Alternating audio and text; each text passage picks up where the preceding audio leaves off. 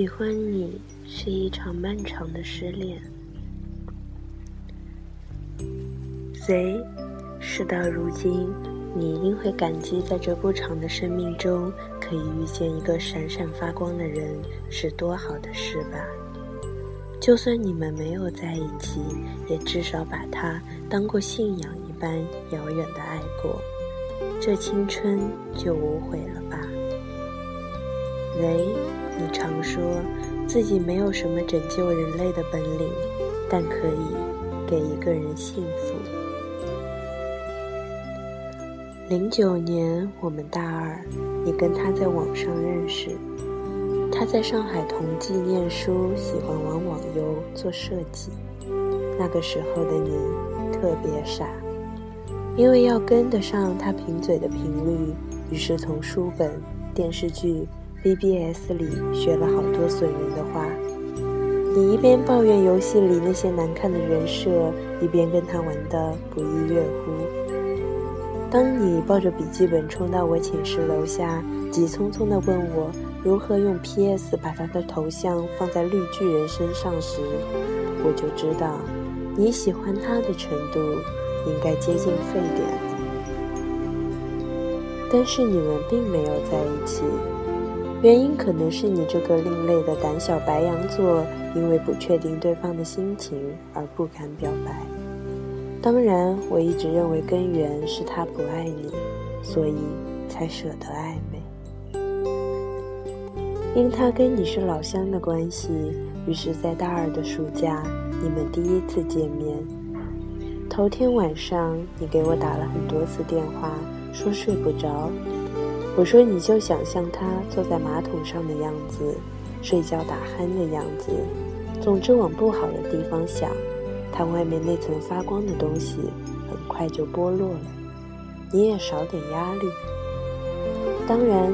最后，你还是直接睁眼到天亮，笨拙地用遮瑕膏盖了盖黑眼圈，再去赴约。你们见面后，如老朋友般有一句没一句的拌嘴。你一路给我发消息，他好帅，好阳光，手臂线条很好看。你们去了哪里玩？去了哪里吃饭？你最后一条信息说，你们在吃披萨，你抢了单。在这之后的三天，我都没有收到你的任何信息，电话打过去也是关机。我以为你们一见钟情，手拉手赶上了热恋的列车列车，可当你敲了我家的门，然后挂着一脸泪站在我面前时，我才意识到天色已晚。原来那天晚上你们分别后。你鼓起勇气给他发了信息，在那句唯唯诺诺的“给你说个秘密，我好像喜欢上你了”发出去很久之后，他才回复了很精炼的一句话：“我一直都把你当妹妹的，我已经有女朋友了，我好像不能对不起她。”我看着你靠着沙发哭得狼狈，很是心疼。我大概能体会到这种感觉。这种把他的空间打开又关上，只为看他的日志和相册有没有更新；这种随时感觉手机都在震动；这种一看见他就变成话痨；这种失掉了所有的兴趣，唯一的兴趣就是想要跟他在一起的感觉，是不是就是所谓的把喜欢慢慢叠加之后，价值提升的爱？我问你，你是怎么回复他的？你瞥了我一眼，说：“那是跟朋友在玩大冒险的惩罚。”书上说，你成为今天的你，定是因为一些事的发生，它们或大或小，但必定在你记忆中留下烙印。而后所发生的许多事，或悲动，或盛大，或悄然而至，都能在这些烙印里找到最初的源头。你对他开始了一场以十九岁为起点的漫长每个男生，包括我自己，很多时候难以区分暧昧的界限。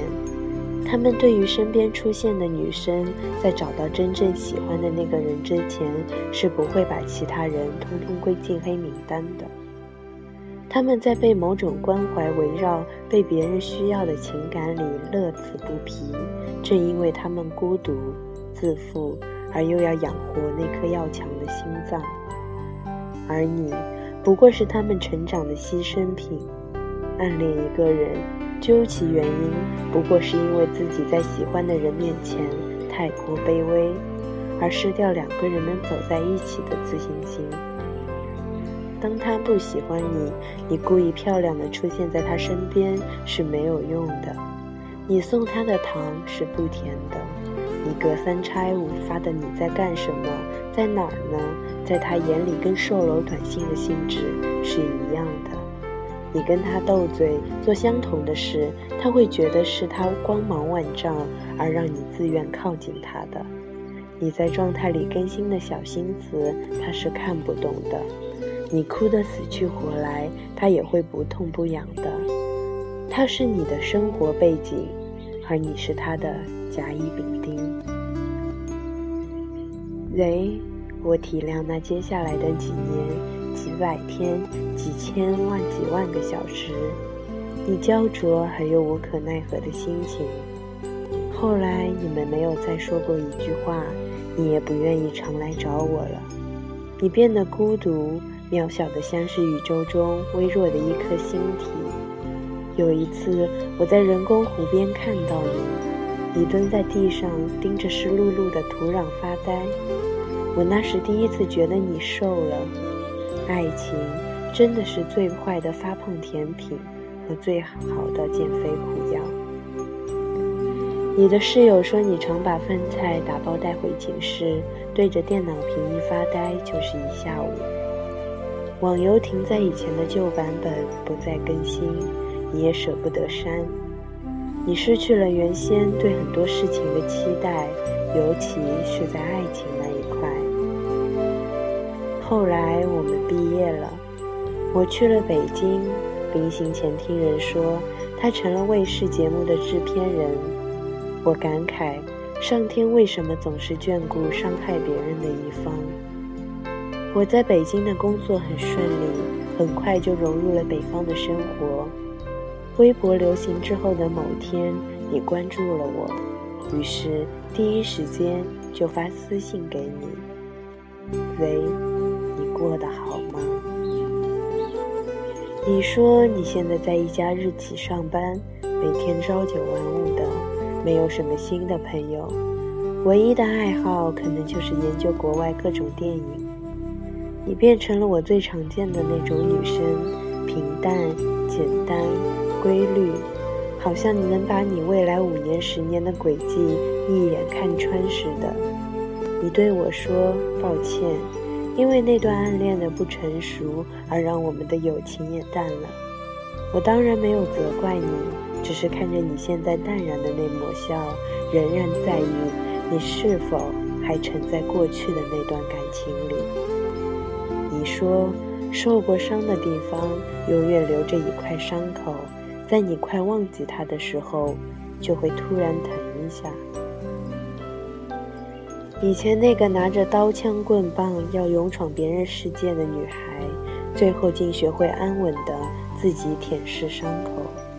活得越久，越发现，嘲笑声是自己发出的，耳光也是自己打的。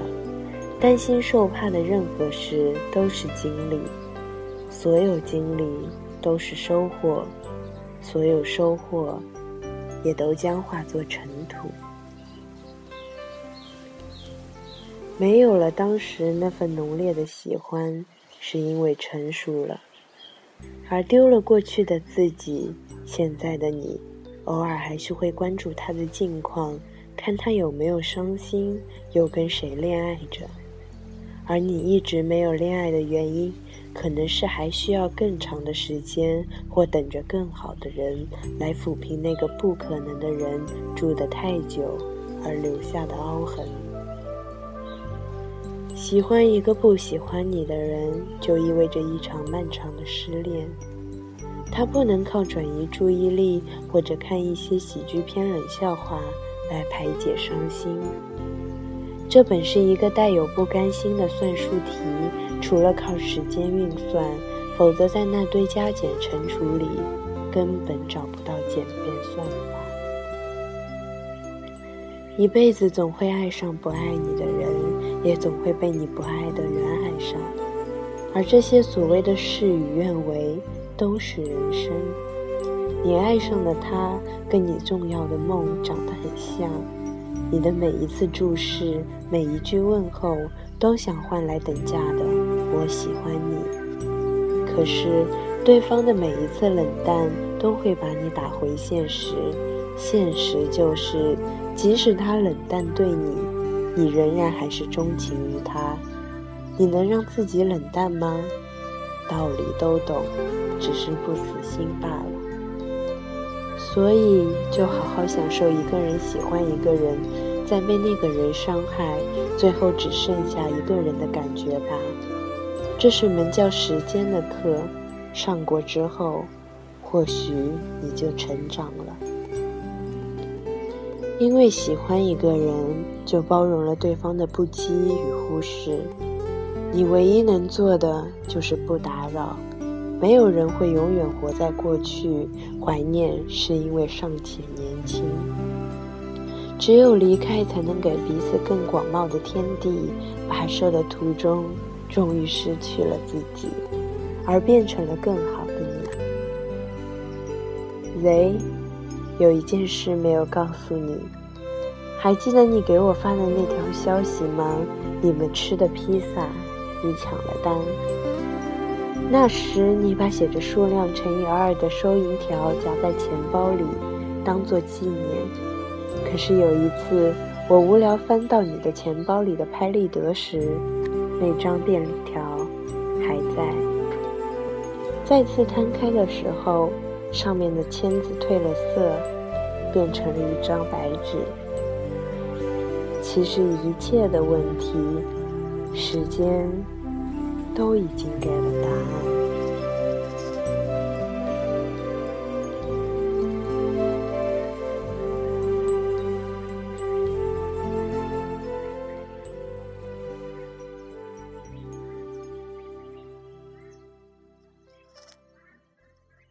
本期节目播放完毕，支持本电台，请在荔枝 FM 订阅收听。